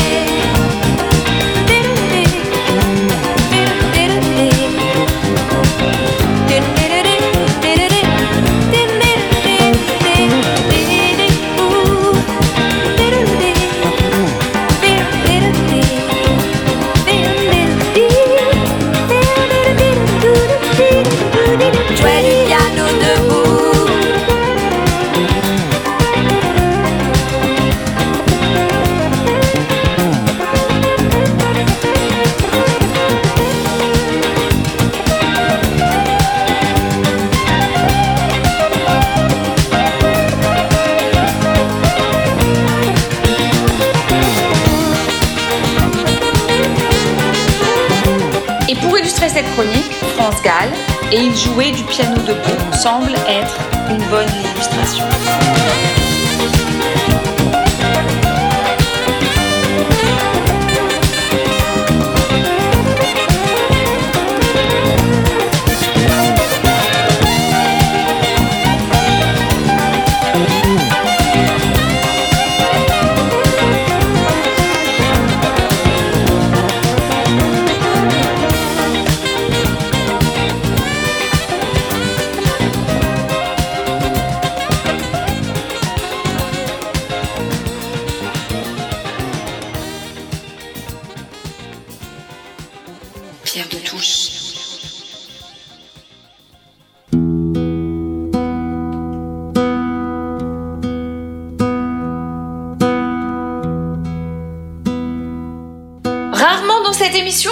Évoqué des BD. Il y avait eu Le banquet de Platon, revu par Raphaël Enthoven et Coco Boer. Aujourd'hui, Pierre Liana a eu un coup de cœur pour euh, Johann Sfar et la synagogue, une chronique dans le cycle de la chronique précédente, que dis-je, des chroniques précédentes, autour de l'universalisme et de la citoyenneté, et finalement contre le diktat des identitarismes.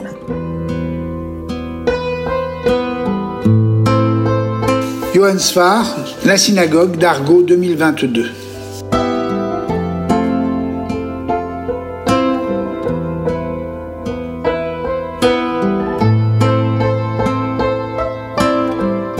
Une fois n'est pas coutume, nous allons aujourd'hui parler de bande dessinée et pas n'importe laquelle.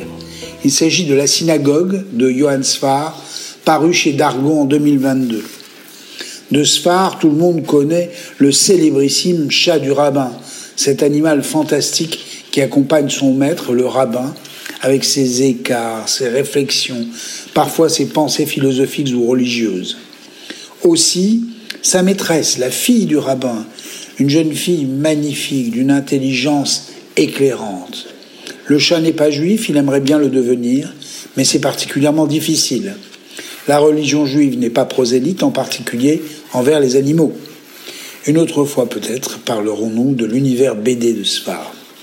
Pour autant, parce que son personnage principal n'est pas juif, dans un univers juif, Sfar n'est pas dans un judaïsme étriqué, limité. Ce n'est peut-être même pas tout à fait son sujet. Au contraire, c'est l'universel qu'il vise, à travers ses personnages étranges, en adoptant un point de vue marginal. Dans la synagogue, c'est précisément l'inverse. Spar parle de sa vie, de sa jeunesse dans sa ville de Nice, après l'exil algérien. La famille est installée dans la ville méridionale après Sétif en Algérie. Les parents sont un très beau couple, jeune, avec un seul fils, Johan. Le père est beau, athlétique, c'est un avocat progressiste, défenseur et du droit et de la loi, vénérant la République, comme c'est le cas de nombreux juifs français, qui n'ont jamais oublié ce qu'ils devaient à cette République, le statut moderne de citoyen. André Sfar, le père, est à la fois laïque et pratiquant. Par malheur, son épouse, la mère de Johann, décède vite, laissant seuls ces deux hommes.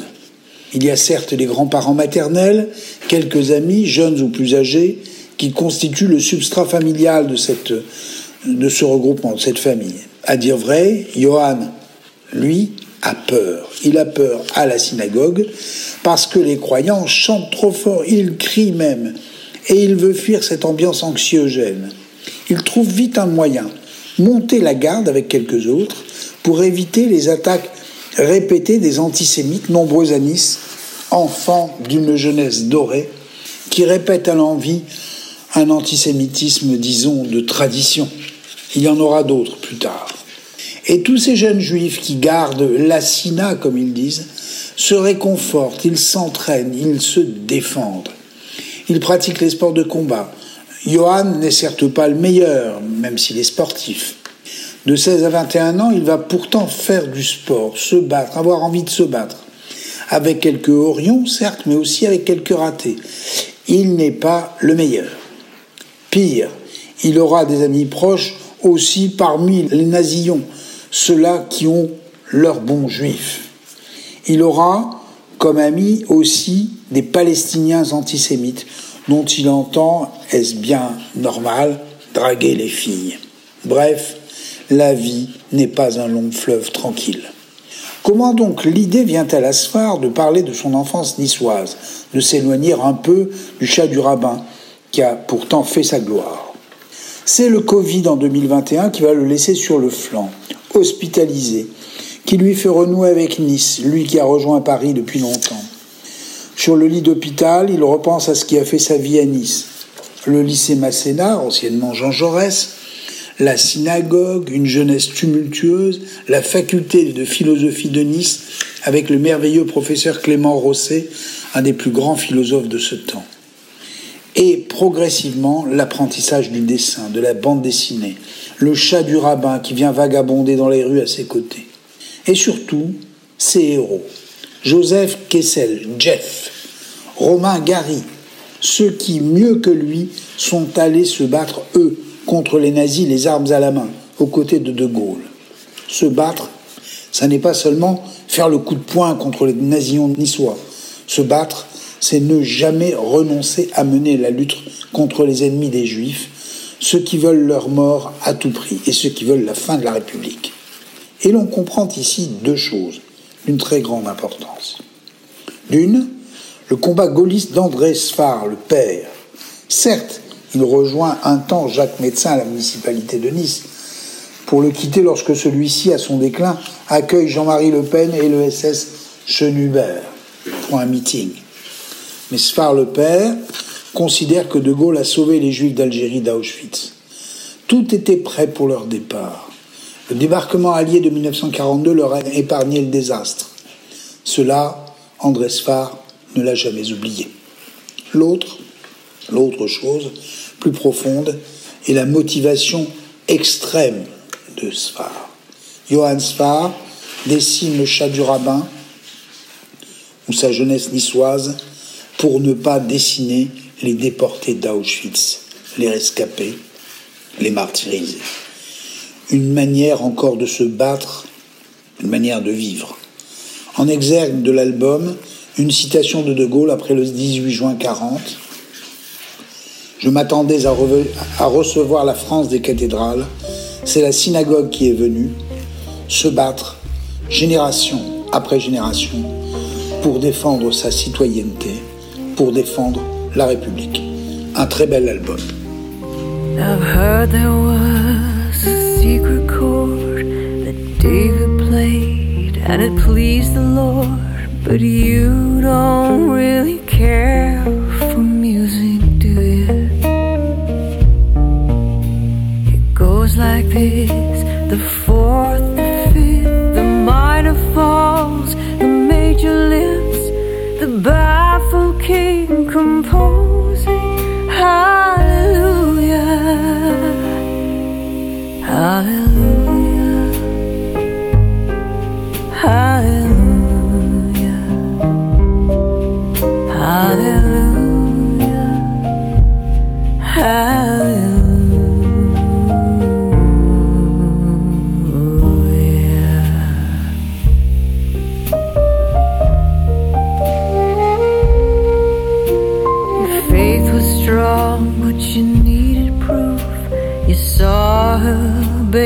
on the roof, her beauty and the moonlight overthrew you. She tied you to a kitchen chair, she broke your throne, she cut your hair,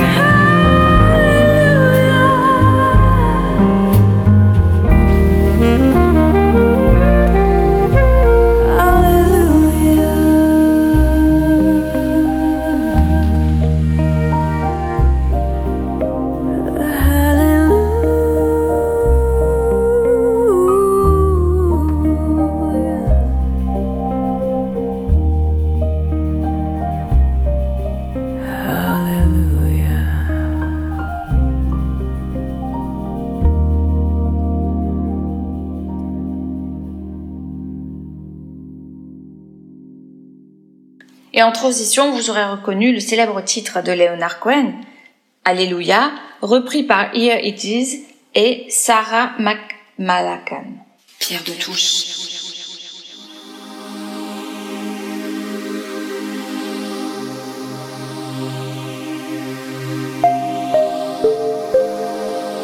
Place maintenant au football, que dis-je? Place maintenant au coup de gueule de William Bress à propos de l'organisation de la Coupe du Monde de foot Au Qatar, et au renouveau de l'esclavage humain au prix de plusieurs milliers de morts.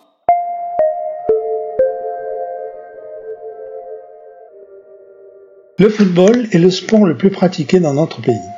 La France compte 2,2 millions de joueurs licenciés de foot pour une population de plus de 67 millions d'habitants. Nous ne sommes pas loin d'avoir autant de licenciés de foot que les 2,9 millions d'habitants du Qatar. Nous avons en France 7 stades de plus de 40 000 places. Marseille, Lyon, Lille, Bordeaux, Saint-Étienne et deux à Paris. Pour la Coupe du Monde de football qui débute le 20 novembre, le Qatar a fait construire autour de Doha 8 stades de 40 000 places ou plus. Al Bayt Stadium 60 000 places, Ahmad Bin Ali Stadium, Al Janoub Stadium, Al Tuma Stadium, Education City Stadium, Khalifa International Stadium, Stadium 974 et le Lusail Stadium à 20 km nord de Doha, une capacité de plus de 80 000 places. Tous ces stades sont climatisés pour permettre aux jeunes licenciés de pratiquer pendant l'été après la Coupe du Monde. Rappelons-nous la séquence d'attribution de cette Coupe du Monde. Le 2 décembre 2010, Les membres de la Fédération internationale de foot association FIFA attribuent, lors d'un vote controversé, les Jeux au Qatar. Très rapidement, des accusations de corruption sont lancées par le Sunday Times puis par la BBC. Le Sun fait sa une en affichant truqué. Le Time écrit que le système de désignation des pays hôtes de la Coupe du Monde est atrocement corrompu. En mai 2011, le président de la Confédération de football d'Amérique du Nord, de l'Amérique centrale et des Caraïbes, CONCACAF, Jacques Warner, et le président de l'American Football Conference, le Qatarien Mohamed Bin Hammam, sont arrêtés à la suite des déclarations à la justice américaine de Shot Blazer, secrétaire général de la CONCACAF pour achat de leur voix lors de l'élection du président de la FIFA. À la suite de cette dénonciation, le FBI va enquêter sur les affaires de corruption à la FIFA et sur l'attribution de l'organisation de la Coupe du Monde en 2022. L'attaché de presse du comité de candidature qatarien affirme que le président de ce comité a versé à trois membres africains du comité exécutif de la FIFA, chargés de l'attribution de l'organisation de la Coupe du Monde, 1,5 million de dollars chacun en échange de leur vote pour la candidature du Qatar. Le congrès de la CAF a été en outre financé à hauteur de 1,8 million de dollars par le comité de candidature qatarien selon le rapport Garcia. Sébastien Castellier et Quentin Muller, journalistes, sont allés sur place enquêter. Ils témoignent dans un ouvrage récent, Les esclaves de l'homme pétrole, de la face cachée de cet esclavage contemporain pour préparer le plus grand divertissement, la Coupe du monde de football. C'est l'or noir et le gaz naturel qui ont permis au Qatar de se hisser au rang de puissance internationale pour accueillir l'un des plus grands événements sportifs au monde. Pour cela, le Qatar a organisé et mis en place un système qui lui a permis d'exploiter des millions de travailleurs venus pour la majorité d'Asie et d'Afrique. Cette main-d'œuvre, prise dans l'étau des réseaux migratoires, de la corruption de leur propre pays et de la toute-puissance des États du Golfe, profite ainsi d'un système d'esclavage contemporain. La construction des huit stades à Doha de la Coupe du Monde n'est que la face visible de l'iceberg. L'économie entière de ces pays repose sur le travail d'une masse silencieuse et anonyme. D'après le ministère qatari des Finances, la construction de ces infrastructures a coûté plus de 200 milliards de dollars sur cinq années. Sébastien Castellier et Quentin Muller ont parcouru la péninsule arabique ainsi que les pays de départ des migrants. Soudan, Inde, Kenya, Népal, pour recueillir la parole des travailleurs et de leurs familles. Ils ont interrogé diplomates, hommes d'affaires, politiciens, médecins, ouvriers et contremaîtres des chantiers. À une vingtaine de kilomètres de Doha, au sud de Doha, 400 000 travailleurs, originaires pour la plupart d'Afrique de l'Est et d'Inde, vivent dans une zone industrielle aride, envahie de carcasses et de voitures abandonnées. Au sein du centre commercial, on découvre un univers infernal, à l'opposé de l'image progressiste et moderne voulue par le Qatar. Ici règne la mendicité, les travailleurs exploités et non payés certains depuis des mois. L'alcool, les drogues et les suicides sont les compagnes de ces hommes harassés par des tâches épuisantes. Ils s'entassent dans les logements insalubres, se nourrissent de produits alimentaires périmés. Les accidents du travail sont dissimulés sont légion, le marché noir règne partout. Une hiérarchisation des travailleurs s'est mise en place en fonction des pays d'origine et donne droit à des paiements décroissants en fonction de cette classification. Les travailleurs sont soumis au système de la CAFALA qui impose à chaque travailleur étranger un CAFEL de son visa et de son profil. Dans la plupart des cas, les passeports sont confisqués et les délits de fuite punis d'environnement. Quel que soit leur pays d'origine, ces hommes ont pour la plupart ont tous en commun d'avoir été dépossédés de leur humanité. Ceux qui s'en sortent rentrent usés et broyés par cet esclavagisme que nous voulons souvent pas voir. On estime que 6500 personnes sont décédées dans la construction des stades de cette Coupe du Monde du Qatar. À cela, il convient d'additionner 10 000 travailleurs immigrés décédés chaque année dans ce pays. Alors, avant d'acheter un pack à 6 000 euros pour voir sur place quelques matchs de football ou d'allumer votre téléviseur, pensez au prix des vies qu'ont payé ces esclaves pour votre plaisir. Pour finir dans la démesure et l'absurdité, que dire du projet conduit par le Royaume d'Arabie Saoudite qui va bâtir une station de montagne dans le cadre d'un projet pharaonique de 500 milliards de dollars? Ce pays a remporté le 4 octobre 2022 la candidature pour accueillir les Jeux asiatiques d'hiver de 2029 a affirmé le, Conseil olympique d'Asie. Cette décision a été prise à l'unanimité lors de son assemblée générale à Phnom. Le Conseil olympique d'Asie a déclaré Les déserts et les montagnes d'Arabie saoudite seront bientôt un terrain de jeu pour les sports d'hiver. Je vous laisse juge de cette intention. Elle est pour moi inacceptable, un moment charnière où nous essayons tous de sauvegarder la planète. Imaginez ce que nous pourrions faire si cette sonde lui était constatée. Pierre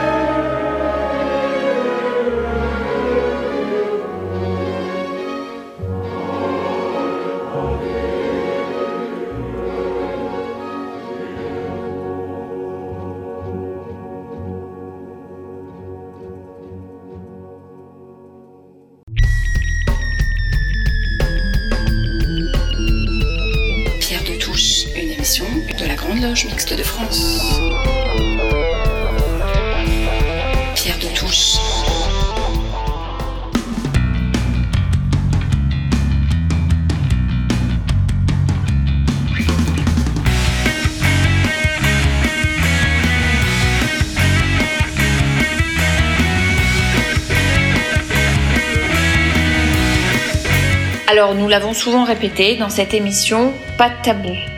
Des valeurs, des combats, des engagements. La défense des droits des femmes en est un. Françoise Lacou traite aujourd'hui d'un thème rarement abordé, celui du sang, le pouvoir des femmes et le tabou du sang. Françoise Lacou. Le pouvoir des femmes et le tabou du sang. Quand on organise le tabou, les femmes souffrent en silence, les hommes ne veulent pas savoir et tout le monde accepte les règles. Les règles, mais les règles de quoi? Bien pas la règle de Troie, ni les règles de grammaire, encore moins les règles de la pelote basque, auxquelles je ne connais rien. Les règles quoi? Les menstruations, les ragnagnas, les anglais, les lunes, les ours, les coquelicots. On peut rire ou ne pas rire, avec les centaines de locutions employées dans diverses langues pour désigner les règles sans les nommer, mais cela en dit long sur l'intérêt masqué prêté au phénomène. Le propre d'un tabou est de susciter le rejet, le dégoût, en fonction de superstitions, de préjugés qui n'ont rien à voir avec la réalité.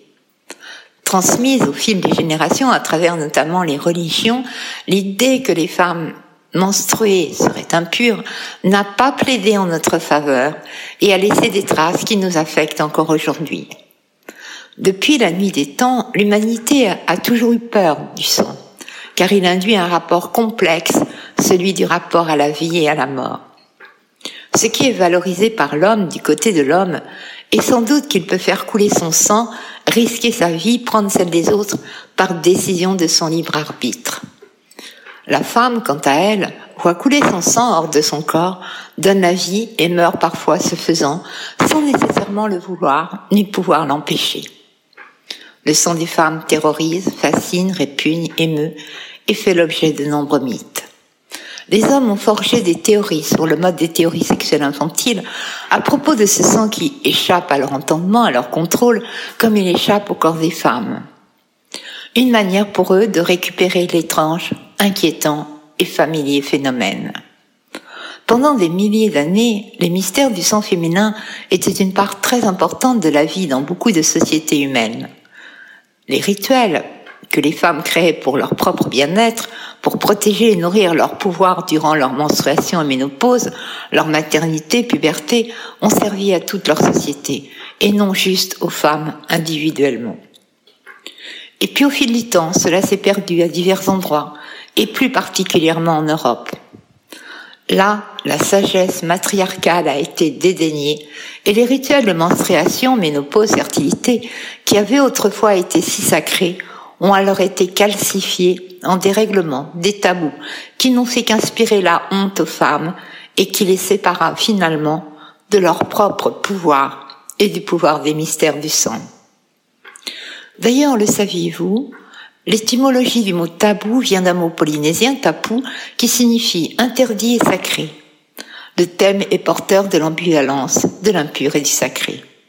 La femme est à la fois sacrée et impure, sacrée quand elle est vierge, mère, madone, impure quand elle est femme tout le temps de sa vie sexuelle, de ses premières menstruations jusqu'à la ménopause. C'est le clivage de la maman et de la putain. Là est peut-être le ressort fondamental de tout le travail symbolique greffé aux origines sur le rapport des sexes. Où est le chemin? Pour un progrès mental et sociétal. Où sont les chemins? Il passe par des territoires à étendre, à explorer, par la mise en acte d'une empathie plus grande et partagée entre les sexes, par la bienveillance des femmes elles-mêmes pour leur corps, par une déculpabilisation dont on se doute qu'elle n'est pas entièrement réalisée, surtout lorsque des forces obscurantistes conscientes, des forces inconscientes issues du fond des âges, maintiennent le couvercle de la dépréciation. Osons parler, osons dénoncer, osons agir pour que notre espace mental ne demeure pas aussi restreint, privé des horizons de l'affection et de l'amour de l'autre. L'autre encore et toujours au cœur de la question.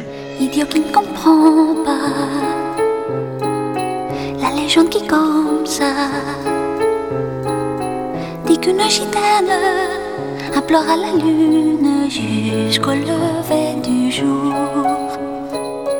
Pleurant, elle demandait un gitan qui voudrait l'épouser par amour.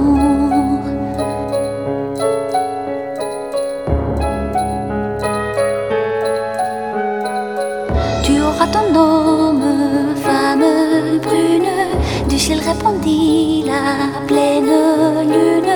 Mais il faut me donner ton enfant le premier dès qu'il te sera né. Celle qui pour un homme, son enfant immole, bien peu l'aurait aimé. L'une tu veux être mère, tu ne trouves pas qui exauce ta prière. Dis-moi lune d'argent, toi qui n'as pas de bras, comment bercer l'enfant? Ah, ah.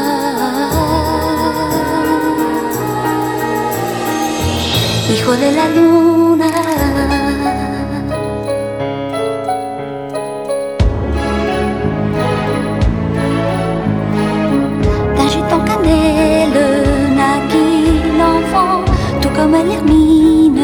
Il était blanc. Ses prunelles grises, pas couleur olive, fit sa vilance de lune.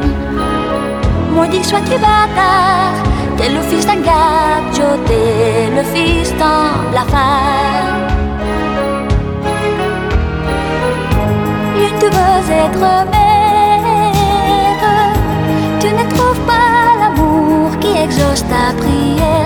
Dis-moi lune d'argent, toi qui n'as pas de bras, comment bercer l'enfant? Ah, ah.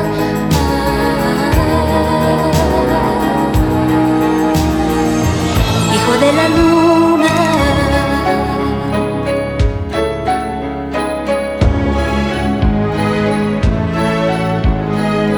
Le gitan se croyant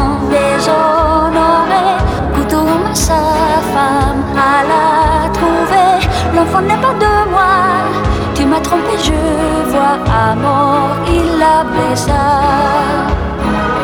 Et l'enfant dans ses bras, la colline il monta là-haut, l'abandonna. L'une tu veux être mère, tu ne trouves pas l'amour qui exauce ta prière. Dis-moi lune d'argent,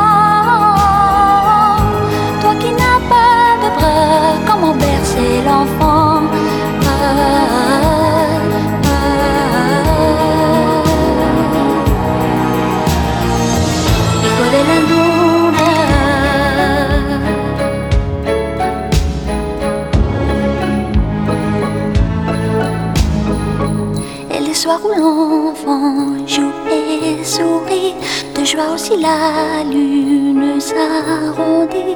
Et lorsque l'enfant pleure, elle décroît pour lui faire un berceau de lumière.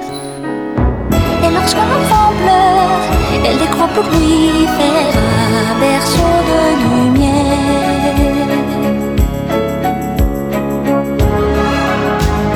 Et Dis-moi Lune d'argent de Mécano accompagnait cette chronique.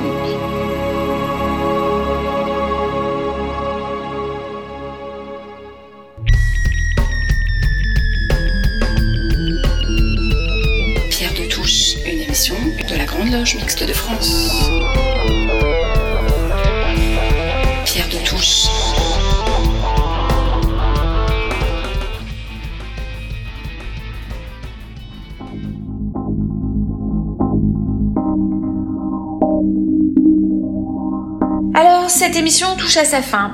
Merci à toute l'équipe de chroniqueurs de Pierre de Touche pour cette très belle émission.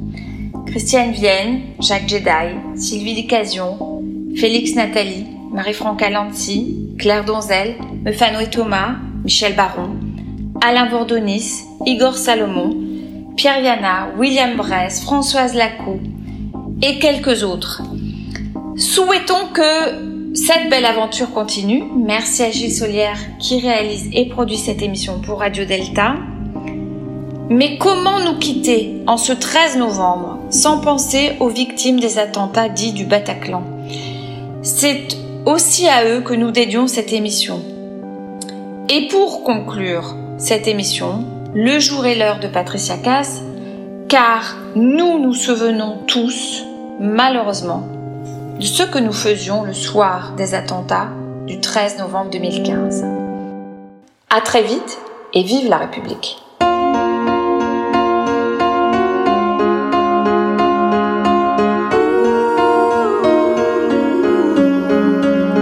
Dans son café rêveuse, un nuage de lait. Puis marchant dans les flaques, elle comptait ses amours. Il y avait en ville des miroirs au pavé. C'était un jour de pluie et de vitrines en cours. J'étais comme le ciel étendu sans nuance. Ma valise était faite, une embellie passait. Je n'attendais personne, j'aimais bien ce silence. Je sais tout simplement que l'on oublie jamais. Le jour et l'heure où tout a basculé, l'instant précis même du malheur, quand le téléphone a sonné. Le jour et l'heure, le lieu précis de la douleur, de ce qu'on y faisait, tout ce qu'on y faisait, Je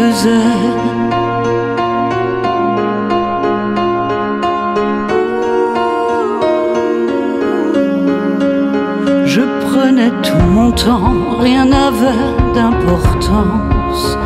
Les terrasses étaient pleines et les rires s'envolaient.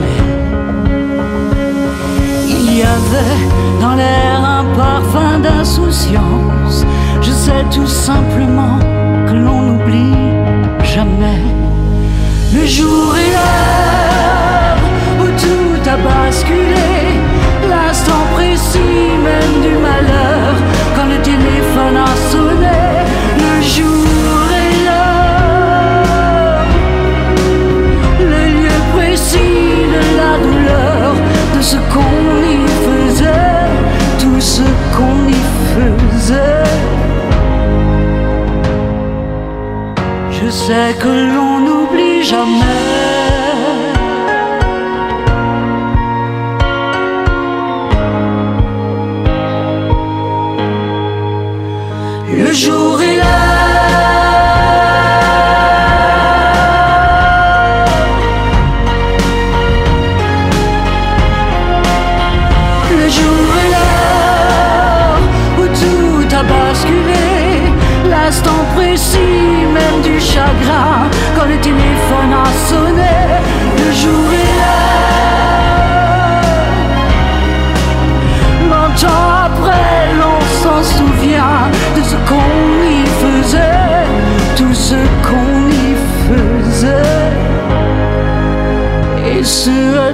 Jamais.